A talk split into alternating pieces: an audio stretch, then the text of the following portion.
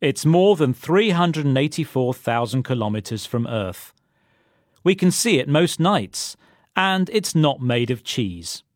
I am, of course, talking about the moon. Astronauts have taken giant steps to explore this natural satellite floating in space.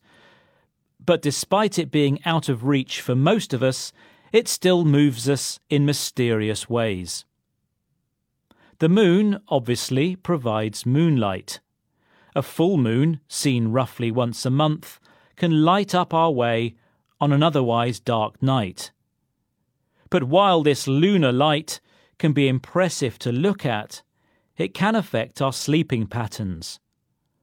One study showed that during or around the full moon, those studied spent less time in deep sleep, slept for less time, and reported having poorer sleep, despite sleeping in a dark room not exposed to moonlight.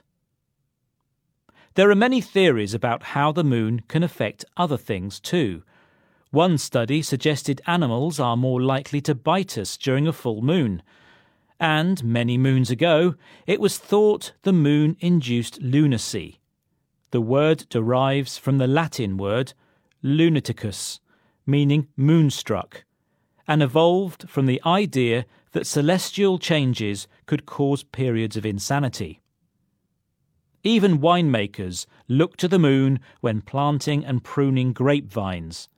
They will avoid a full moon at all costs because, although the added moisture in the soil at this time may give a fuller and juicier grape, the additional water is thought to dilute the taste of the fruit, which results in a less successful vintage. The moon might affect our behaviour too. Writing about this for BBC Future, Claudia Hammond explains one interesting theory. Just as the moon's gravitational pull affects the tides, it exerts its influence on the water in our bodies.